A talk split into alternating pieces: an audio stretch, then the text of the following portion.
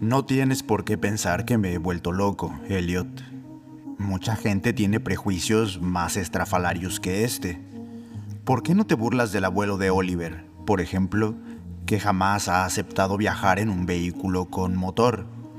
Es cosa mía si no puedo soportar ese maldito ferrocarril metropolitano.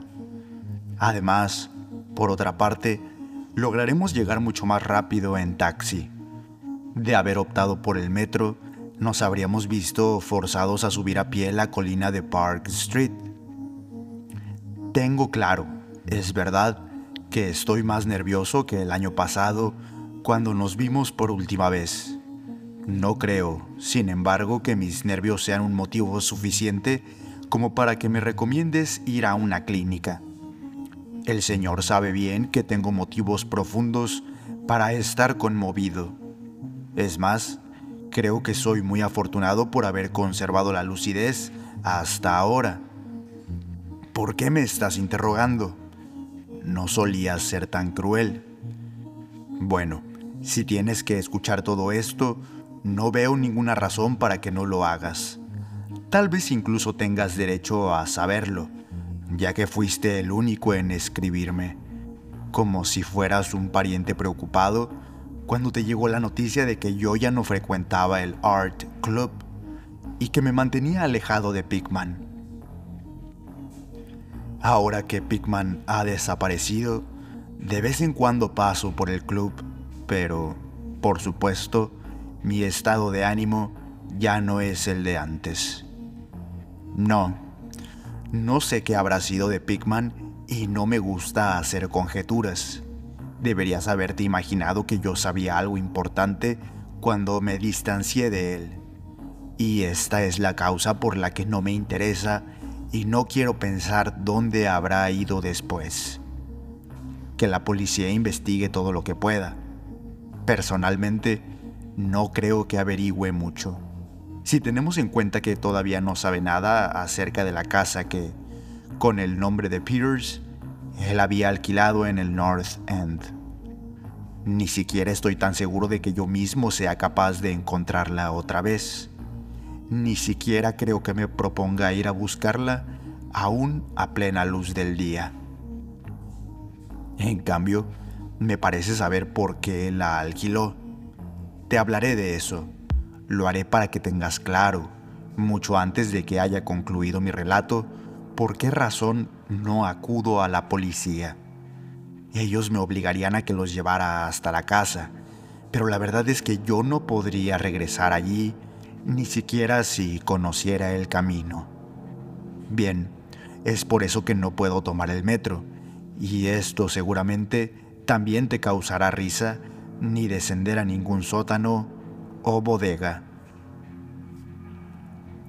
Supuse que podrías haber entendido que mi alejamiento de Pickman no se debió a las mismas razones estúpidas que provocaron esa misma conducta en otras personas como el Dr. Reed o Joe Minot o Rosworth.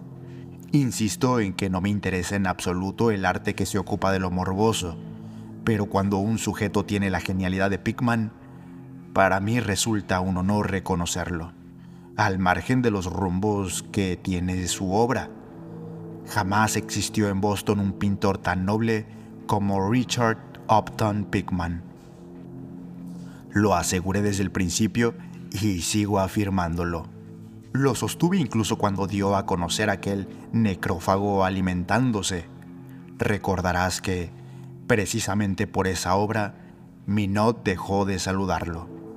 Tú bien sabes que se necesita un profundo conocimiento del arte para engendrar obras como las de Pickman hace falta una honda penetración en las entrañas mismas de la naturaleza. Cualquier insignificante ilustrador de tapas de revistas sería capaz de derramar colores sobre el papel de un modo ridículo y pretender que nos está entregando una pesadilla, un aquelarre de brujas o un retrato del diablo. Sin embargo, únicamente un gran artista puede alcanzar un resultado que nos parezca verosímil y que logre aterrorizarnos.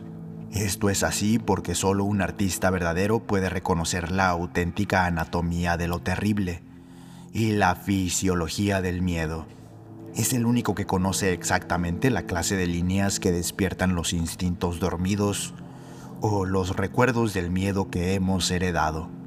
Solo él es capaz de perseguir los contrastes precisos de color y los efectos de luz que estimulan en su espectador el sentido latente de la anormalidad. No es necesario que te explique por qué un Fuseli nos causa fríos, mientras que la portada de una revista de fantasmas solo nos produce risa. Hay algo que esos seres excepcionales captan, un aspecto que está más allá de la vida. Pocos artistas son capaces de transmitirnos eso, aunque sea de manera fugaz. Es el don que distingue a Gustave Doré y también a Angarola.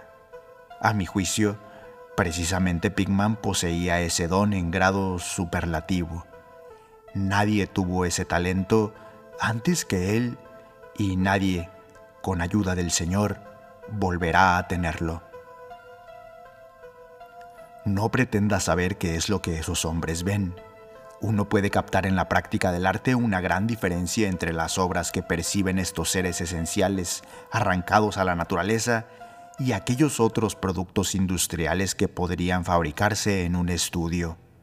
En síntesis, podríamos decir que el artista propiamente fantástico está dotado de un tipo de visión que lo habilita para percibir motivos genuinos de un mundo espectral es por esa razón que logra unos resultados alejados enormemente de las melosas representaciones de sueños. Así como las obras de un pintor vitalista se distinguen de los pastiches de alguien que ha aprendido a dibujar por correspondencia. Ojalá alguna vez me hubiese sido permitido ver lo que Pickman vio. Pero no. Vayamos a beber un trago antes de enfrascarnos en este asunto. Por Dios, pienso que yo no estaría vivo si no hubiera visto lo que ese hombre, si es que acaso era un hombre, vio. Seguramente recordarás que el lado fuerte de Pigman eran los rostros. Creo que nadie desde Goya ha puesto tanta intensidad en representar determinados rasgos o una determinada expresión. Y antes que Goya tal vez habría que buscar en los anónimos artistas medievales que crearon las gárgolas o las quimeras de Notre Dame o del Mont Saint-Michel. Esos artistas creían que las criaturas que plasmaban en sus obras eran reales, y tal vez incluso veían esa clase de criaturas, sobre todo si se recuerda que la Edad Media tuvo algunas etapas muy curiosas. En cierta ocasión, recuerdo perfectamente, le preguntaste a Pigman cómo demonios obtenía esas ideas y visiones. Él te contestó profiriendo una desagradable carcajada. Esa carcajada fue, casualmente, la razón por la que Reed se disgustó con él. No olvides que Reed venía de graduarse en patología comparada y era una cantera de conocimiento y de grandes ideas sobre el significado biológico o evolutivo de cualquiera de los síntomas mentales o físicos que uno se pudiera imaginar. Pickman le provocaba una repulsión cada vez más aguda y ese rechazo terminó prácticamente transformándose en miedo. Él decía que la expresión de Pickman, incluso sus rasgos, iban tomando progresivamente un rumbo que no le gustaba. El derrotero en que se desarrollaba era ya inhumano. Si mantuviste en ese tiempo correspondencia con Reed, Supongo que le habrás indicado que su error consistió en dejar que los cuadros de Pickman actuaran sin mediación sobre sus nervios o su imaginación. Eso fue lo que yo me dije por aquel entonces. De todos modos, te aseguro que no me distancié de Pickman por ninguna de estas cuestiones. Por el contrario, mi admiración hacia el maestro fue incrementándose, ya que sin lugar a duda aquel necrófago alimentándose era una obra maestra. Como sabes, el club no quiso exhibirlo y el Museo de Bellas Artes ni siquiera lo aceptó como donación. Tampoco quiso comprarlo nadie, así que el cuadro quedó olvidado en casa de Pigman hasta que éste se marchó. Está en manos de su padre ahora, en la casa familiar de Salem. Ya sabes que Pigman nació en la antigua Salem. Allí uno de sus antepasados fue quemado en 1692 por brujería. Me habitué a visitar a Pigman con cierta frecuencia, especialmente después de que comencé a buscar material bibliográfico para preparar una monografía sobre el arte fantástico. ¿Acaso la idea me haya sido sugerida por su propia obra? De todos modos, debo confesar que su trabajo fue un yacimiento muy rico de sugerencias y de datos que me servían para aquel propósito. Pigman me permitió acceder a todos sus trabajos, a todos los cuadros y dibujos que tenía con él, incluso algunos bocetos a tinta que, de haber caído ante los ojos de los integrantes del club, hubieran significado su inmediata expulsión. Al poco tiempo yo me había convertido en una especie de seguidor incondicional y me pasaba horas enteras ocupado, como un estudiante, en teorías artísticas y especulaciones filosóficas tan disparatadas que por sí solas habrían justificado la internación de Pigman en el manicomio de Danvers. El pintor me hizo muchas confidencias. Esto se debía no solo a mi manifiesta admiración por él, sino también al hecho de que casi toda la gente conocida había comenzado a rehuirlo. Me dijo una tarde que, si yo le aseguraba mi discreción más absoluta, me mostraría algo distinto de lo que yo estaba acostumbrado a ver. Me mostraría algo mucho más fuerte y perturbador que todas las obras que tenía en su casa. En esa ocasión me confió que ciertos temas eran insoportables para la calle Newbury, cosas que aquí estarían fuera de lugar y tampoco podrían ser creadas en un sitio como este. Su misión, me dijo, consistía en capturar las armonías del alma y que eso resultaba claramente imposible de practicar en una serie de calles aburridas de construcción reciente y moderna. Bug Bay no es Boston. Todavía sigue siendo casi nada porque no ha tenido tiempo suficiente para acuñar recuerdos y poblarse de espíritus locales. A mi juicio, los fantasmas de esta zona son fantasmas domesticados que han olvidado su hogar original en un pantano o en una cueva de bastante profundidad. Es necesario que yo vea fantasmas humanos, fantasmas de seres lo bastante resistentes como para haber soportado un vistazo al infierno y lo suficientemente preparados como para regresar portando el significado de lo que habían visto. El lugar más propicio para que viva un artista, continuó, es el North End. Un artista, si tratara de ser coherente y sincero consigo mismo y con su obra, solo residiría en los barrios pobres, porque es allí donde se acumulan las tradiciones. Esos lugares no solo han sido construidos, se han desarrollado. Han vivido generaciones tras generaciones, han gozado de la vida y han muerto en épocas en que la gente se atrevía a vivir, sentir y morir. ¿Sabías que en 1632 existía un molino en la Cops Hill y que la mitad de las calles actuales fueron trazadas en 1650? He visto y podría mostrarte edificios que se mantienen en pie desde hace más de dos siglos y casas que han soportado sucesos que seguramente habrían derrumbarse a los edificios modernos. ¿Qué sabe la gente de hoy en día acerca de la vida y de las fuerzas que la mueven?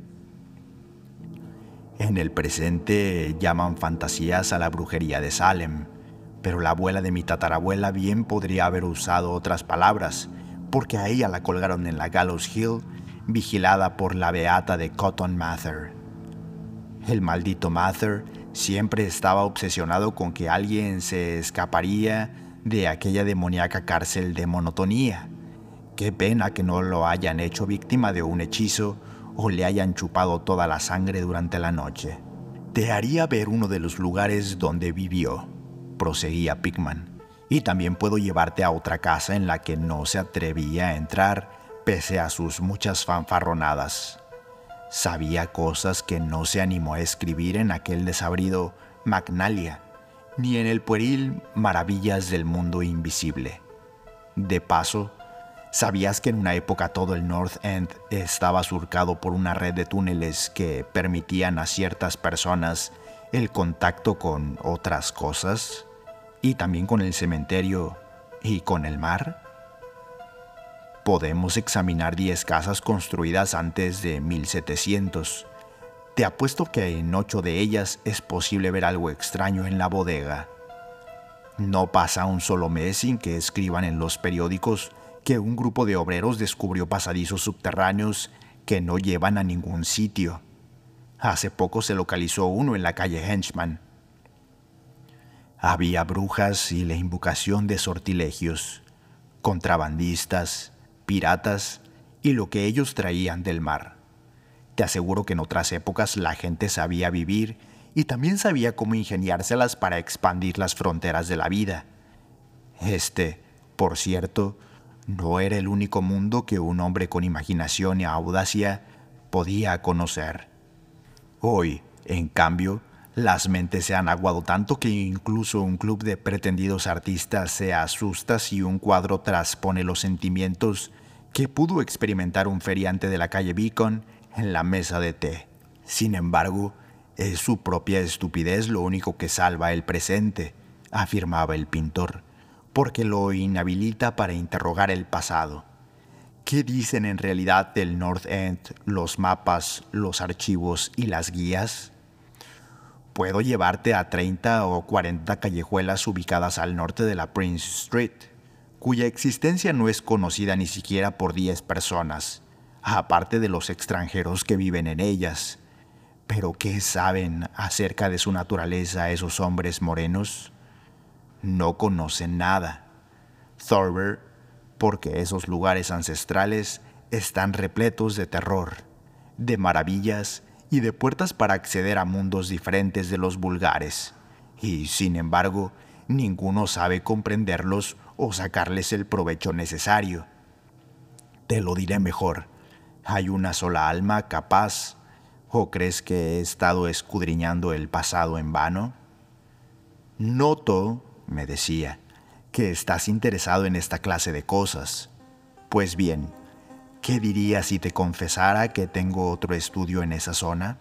Donde puedo capturar el tenebroso espíritu de los pasados horrores y pintar cosas que jamás habrían acudido a mi imaginación en la calle de Newbury? Por supuesto que no haría esta revelación a los estúpidos viejos andropáusicos del club, empezando por Reed, el muy maldito, siempre susurrando como si yo fuera una especie de monstruo. Créeme, Thorber, hace ya tiempo que decidí pintar el terror de la vida de manera análoga a como se pinta su belleza. Así que realicé algunas investigaciones en sitios sobre los que tenía motivos para saber que habitaba el terror. Hallé un lugar, musitó Pickman, que solo han visto otros tres seres humanos vivos del norte, además de mí. No está muy lejos del metro, aunque a siglos de él, en cuanto a espíritu se refiere. Resolví alquilarlo debido al extraño pozo con paredes de ladrillo que hay en la bodega. Ese edificio está casi en ruinas, por lo que a nadie se le ocurriría ir a vivir allí. Me da vergüenza confesarte lo que pago por él. Como no necesito luz solar para mi tarea, tapié las ventanas.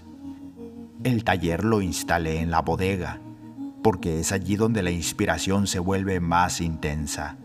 Pero también hay otras habitaciones con muebles en la planta baja. Ese edificio es de un siciliano y para alquilárselo he usado el nombre de Peters. Si lo deseas, concluyó Pickman, te llevaré conmigo esta noche.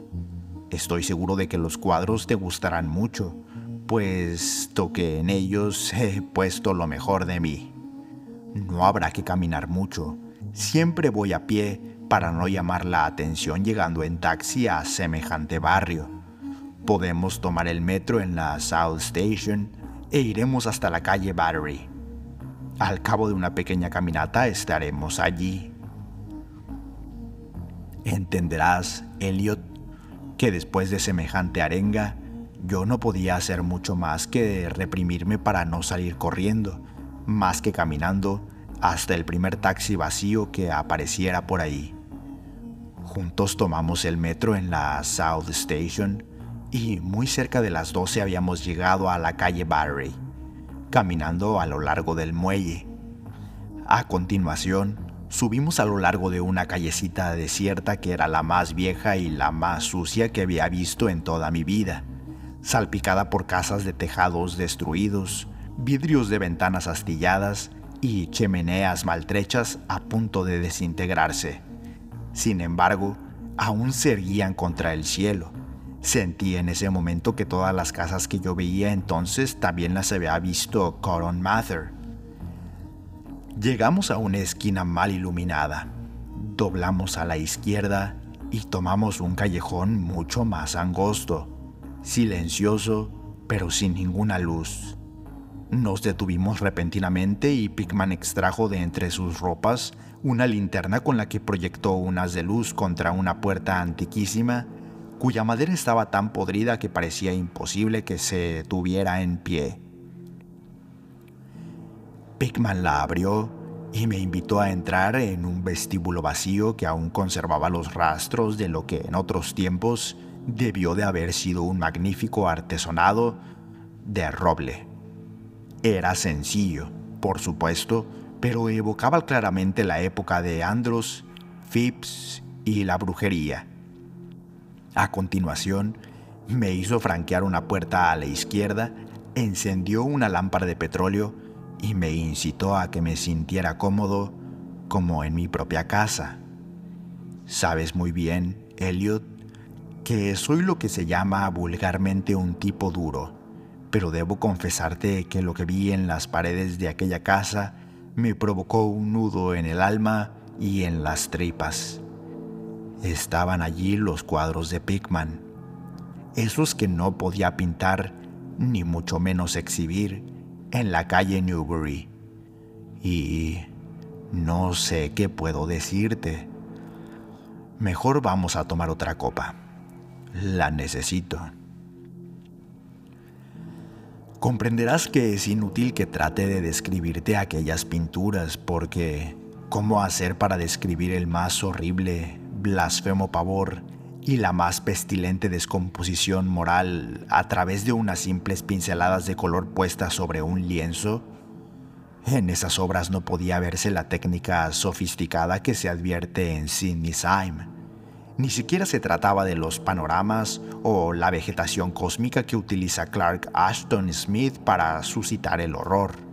Los contornos tomaban por lo general los desdibujados rasgos de cementerios viejos, bosques tenebrosos, acantilados y rocas cercanas al mar. Se veían túneles revestidos de ladrillos, antiguas habitaciones artesonadas o sencillas criptas de mampostería su escenario predilecto era el cementerio de la Cobbs Hill, que seguramente no se encontraba muy lejos de donde estábamos. Especialmente en las figuras de primer plano se destacaba la morbosidad. Como sabes, en la pintura de Pickman predomina un retratismo de tipo satánico. Las figuras no eran del todo humanas, más bien intentaban acercarse a diversos grados de lo humano. La mayor parte de los seres, apenas bípedos, mostraban un aire canino.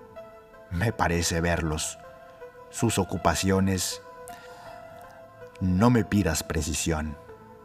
En general, se hallaban alimentándose. No te quiero decir en qué consistía su alimento. A veces se agrupaban en cementerios o pasadizos subterráneos y de vez en cuando se disputaban su presa o para decirlo mejor, su preciado trofeo. Sobre todo, esa fétida y demoníaca expresividad de la que Pickman sabía dotar a los rostros energuecidos del macabro botín. En algunos cuadros, las criaturas saltaban a través de una ventana abierta al corazón de la noche o hacían su nido en el pecho de algún ser durmiente para entretenerse con su garganta. Una de las pinturas mostraba a una jauría de aquellas fétidas criaturas aullando en torno a una bruja empalada en la Gallows Hill, cuya fisionomía tenía un parecido notable con la de los seres que estaban a su alrededor. No creas, sin embargo, que lo que me impresionó hasta el vómito fue la temática de aquellos cuadros. Ya no soy un niño, y por cierto que he visto cuadros parecidos muchas veces. Fueron los rostros, Elliot, unos rostros que parecían escapar de la tela movidos por un aliento vital. En este mismo momento uno podría haber jurado que estaban vivos. Dame otro trago, Elliot. Me acuerdo especialmente de una tela llamada La Lección. Dios mío, ¿te imaginas a un grupo de esos seres amontonados en semicírculo en un cementerio, volcados a la tarea de enseñar a un niño a alimentarse como ellos? Sería el precio de un intercambio, supongo. Seguramente has oído hablar del viejo mito referido a las terribles sustituciones que practican los seres sobrenaturales dejan en las cunas a sus propias crías para reemplazar a los niños que duermen allí y se llevan a esas criaturas inocentes. Esas obras de Pickman mostraban qué le ocurre a esos niños robados, cómo se desarrollan hacia la deformidad. Comencé a advertir, en ese momento, una horrible similitud entre los rostros de las figuras humanas y las no humanas Pickman, especialmente, se concentraba en la tarea de determinar, con todos los grados de morbosidad posibles, una cadena evolutiva siniestra entre lo perfectamente humano y lo depravadamente inhumano. Los seres humanos eran el origen de esos monstruosos seres caninos. La pregunta sobre lo que sucedería con las crías que quedaban en las cunas a modo de trueque pasó fugazmente por mi mente. Un cuadro que de pronto quedó frente a mis ojos me aclaró ese tema. Representaba el interior de una casa puritana, decorada con muebles del siglo XVII y una reunión familiar en torno al padre, que leía las sagradas escrituras. Todos los rostros, excepto uno, comunicaban integridad, piedad y seriedad ceremonial. El rostro diferente transmitía la más repulsiva burla. Se trataba de un joven que parecía hijo de aquel piadoso padre, aunque era indudable su hermandad con los seres infrahumanos. Evidentemente, se trataba del producto de uno de aquellos trueques y, como arrastrado por un impulso de ironía superior, Pickman había dado el rostro del joven una semejanza pavorosa con sus propias facciones. Pickman había encendido una lámpara en la habitación contigua y me invitaba a pasar para mostrarme sus últimos bocetos. No había comenzado a hablar para comunicarle mis impresiones sobre lo que había visto. El estupor y la emoción me habían dejado mudo. Cuando él notó claramente mi estado de ánimo y, sin duda, se sintió halagado. Nuevamente, Elliot, quiero que tengas en cuenta que no soy un payaso capaz de ponerse a gritar frente a cualquier espectáculo que sea parte de lo que consideramos normal. Ya soy lo bastante mayor como para no dejarme impresionar con facilidad. Sin embargo, lo que me mostró en aquella habitación me arrancó un grito y me sentí forzado a tomarme del marco de la puerta para no desvanecerme y caer al piso. Si en la primera de las salas reinaban los vampiros y las brujas poblando el mundo de nuestros antepasados, a esta habitación la colmaba el horror que anida en nuestra vida cotidiana. ¿Cómo se atrevía Pickman a pintar esas cosas? Había un bosquejo llamado accidente en el metro, donde se podía ver una jauría de seres malignos brotando de una catacumba enorme. Surgían de una grieta del suelo y atacaban a la multitud que aguardaba en la plataforma. Se veía en otro una danza en Cobb's Hill, entre las tumbas, pero no en el pasado, sino que sucedía en la actualidad. Había varias imágenes de sótanos, con monstruos que emergían de agujeros y grietas de la mampostería, haciendo gestos horrendos mientras se agazapaban tras barriles o calefactores, acechando a la primera víctima que bajara por la escalera. Una de las telas, que era espantosa, parecía centrarse en un vasto sector de Beacon Hill, con ejércitos poblados de monstruos fétidos que brotaban de los miles de agujeros que cubrían el terreno. Había representadas allí escenas de danza en cementerios actuales. Lo más perturbador era una escena en una cripta perdida donde una aglomeración de pequeñas bestias se arremolinaba en torno de otra que, con una conocida guía de Boston en sus manos, iba leyéndola en voz alta. Las bestias señalaban todas juntas un mismo paisaje, y sus rostros estaban rígidos, como distorsionados por una risa epiléptica. Casi me parecía poder oír el estruendo. El título de la tela era Holmes, Lowell y Longfellow están enterrados en Mount Auburn. De a poco fui recobrando mi aplomo y mi serenidad, mientras me adaptaba lentamente a aquella segunda habitación diabólica y enfermiza, comencé a analizar mi propio estado de ánimo. En primer lugar, comprendí que todo aquello me producía asco porque era una evidencia de la falta de humanidad y la absoluta e imperturbable crueldad de Pickman. Debía de ser un enemigo declarado del género humano, para regodearse de aquella manera con el propio del espíritu y la tortura de la carne, y con la ruindad con que degradaba todo lo humano. En segundo lugar, toda aquella pintura era aterradora debido a su propia grandeza. Su arte persuadía. Al mirar sus cuadros, veíamos a los demonios como en persona, y esos seres, por supuesto, nos inspiraban miedo. Pickman, curiosamente, pintaba de un modo lineal, sin recurrir a ningún truco o efectismo, sin difuminar la luz ni distorsionar lo real. Los perfiles eran nítidos y los detalles eran demasiado bien definidos, ni que hablar de los rostros. En los cuadros podía verse algo más que la simple interpretación de un artista, era el propio infierno volcado con la mayor fidelidad que se ha dado a imaginar. Era imposible confundir a Pickman con un imaginativo o con un romántico. Su obra se limitaba a reflejar un mundo terrible que él veía de modo cristalino. Solo Dios puede saber dónde había percibido las heréticas formas que se veían en los cuadros. Sea cual fuese el origen de sus telas, algo me resultaba más que evidente. Pickman era un pintor realista y casi científico en lo que respecta a su concepción y ejecución. Mi anfitrión fue al estudio, que se encontraba en el sótano, y yo descendí tras de él. No bien alcanzamos el pie de la escalera húmeda, Pigman concentró el haz de luz de su linterna en un rincón donde había un círculo de ladrillos que marcaba evidentemente un pozo de gran dimensión excavado en el piso.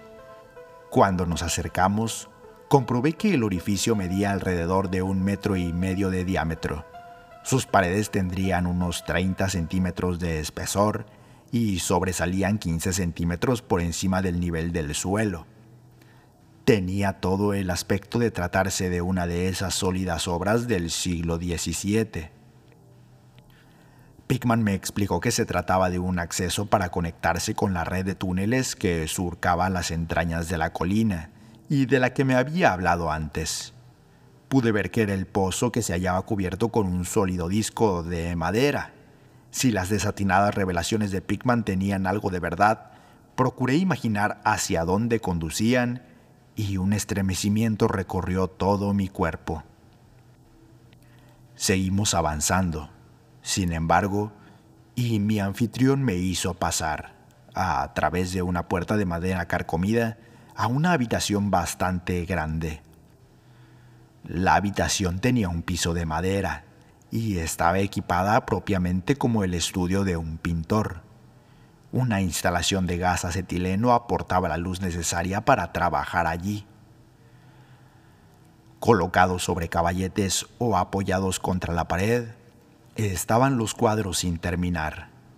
Me producían el mismo espanto que los que había visto arriba y volvían a dar fe de la minuciosidad que lo caracterizaba.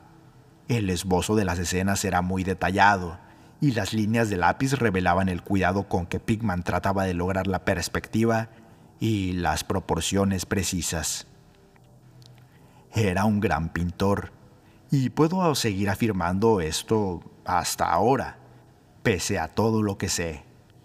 Me llamó la atención una enorme cámara fotográfica que se hallaba sobre una mesa. Pigman me explicó que la empleaba para fotografiar paisajes que luego ingresaban como fondo en sus telas.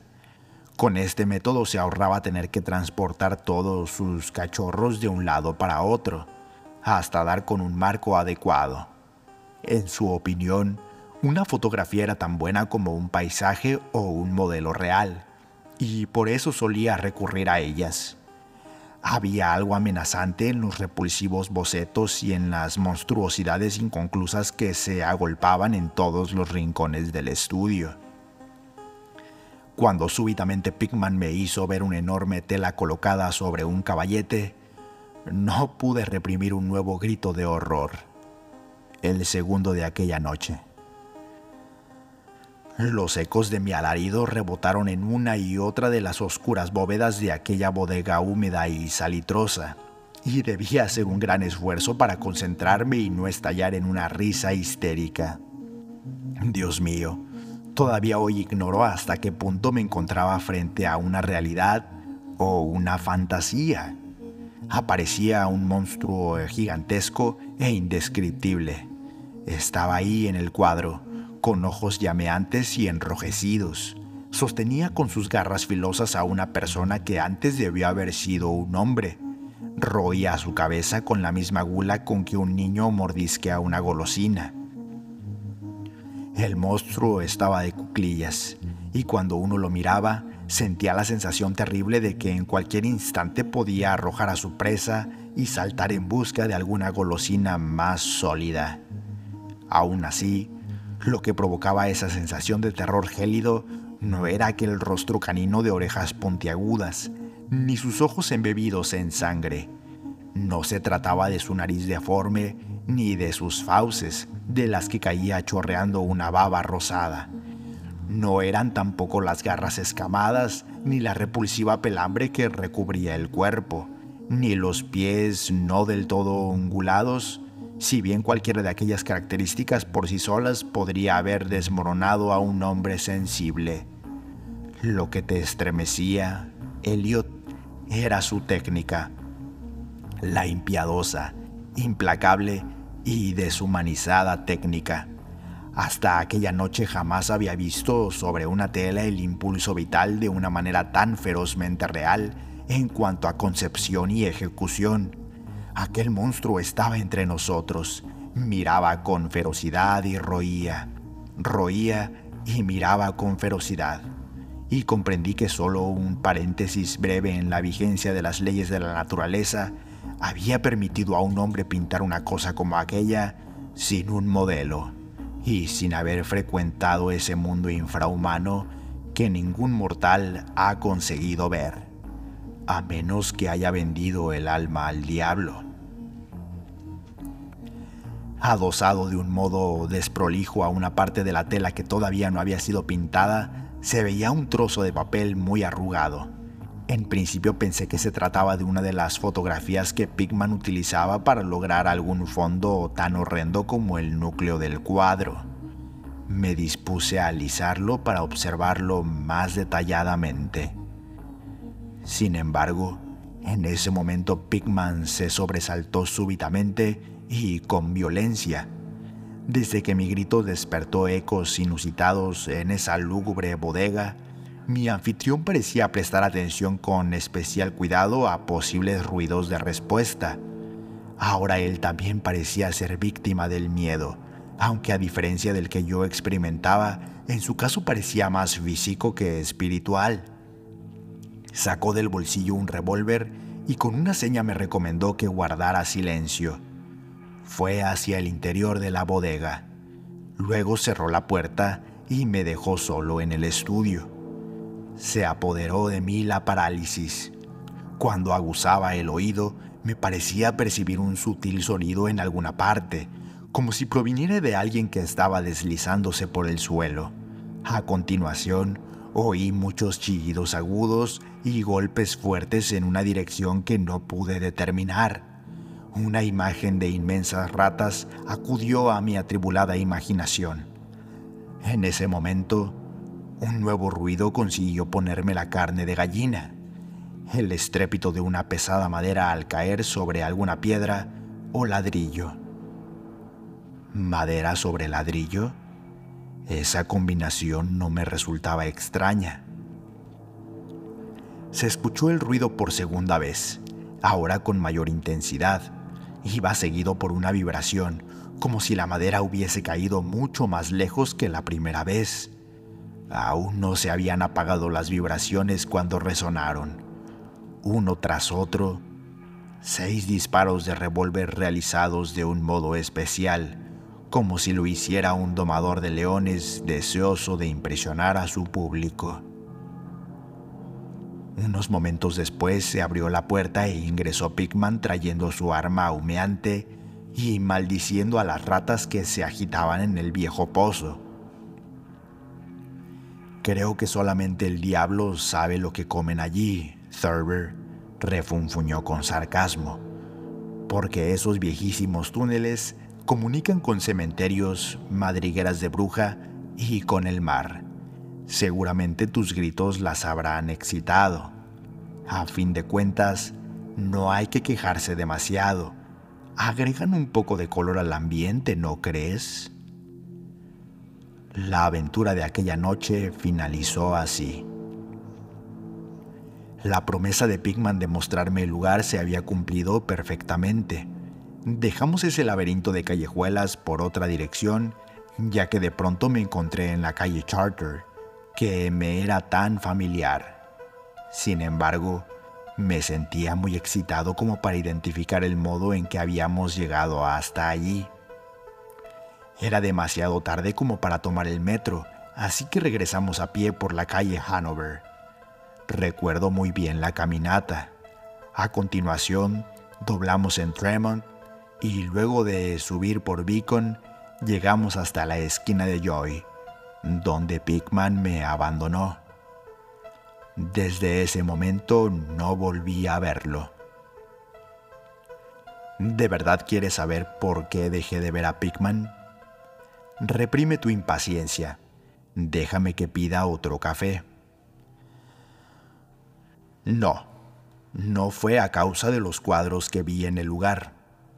Por supuesto que esas telas habrían sido motivo más que suficiente para que a Pickman le hubiesen prohibido el acceso a nueve de cada diez hogares de Boston.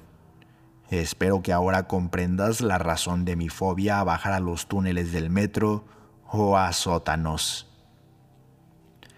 Me aparté de él por algo que encontré a la mañana siguiente en uno de los bolsillos de mi abrigo. Sí, era aquel papel arrugado que estaba prendido a la espantosa tela que me había mostrado en la bodega, el cual yo pensaba que era una fotografía con algún paisaje que se proponía emplear como escenario o fondo para el monstruo. Seguramente cuando se produjo el sobresalto súbito de Pigman, me guardé sin darme cuenta el papel en el bolsillo antes de llegar a mirarlo.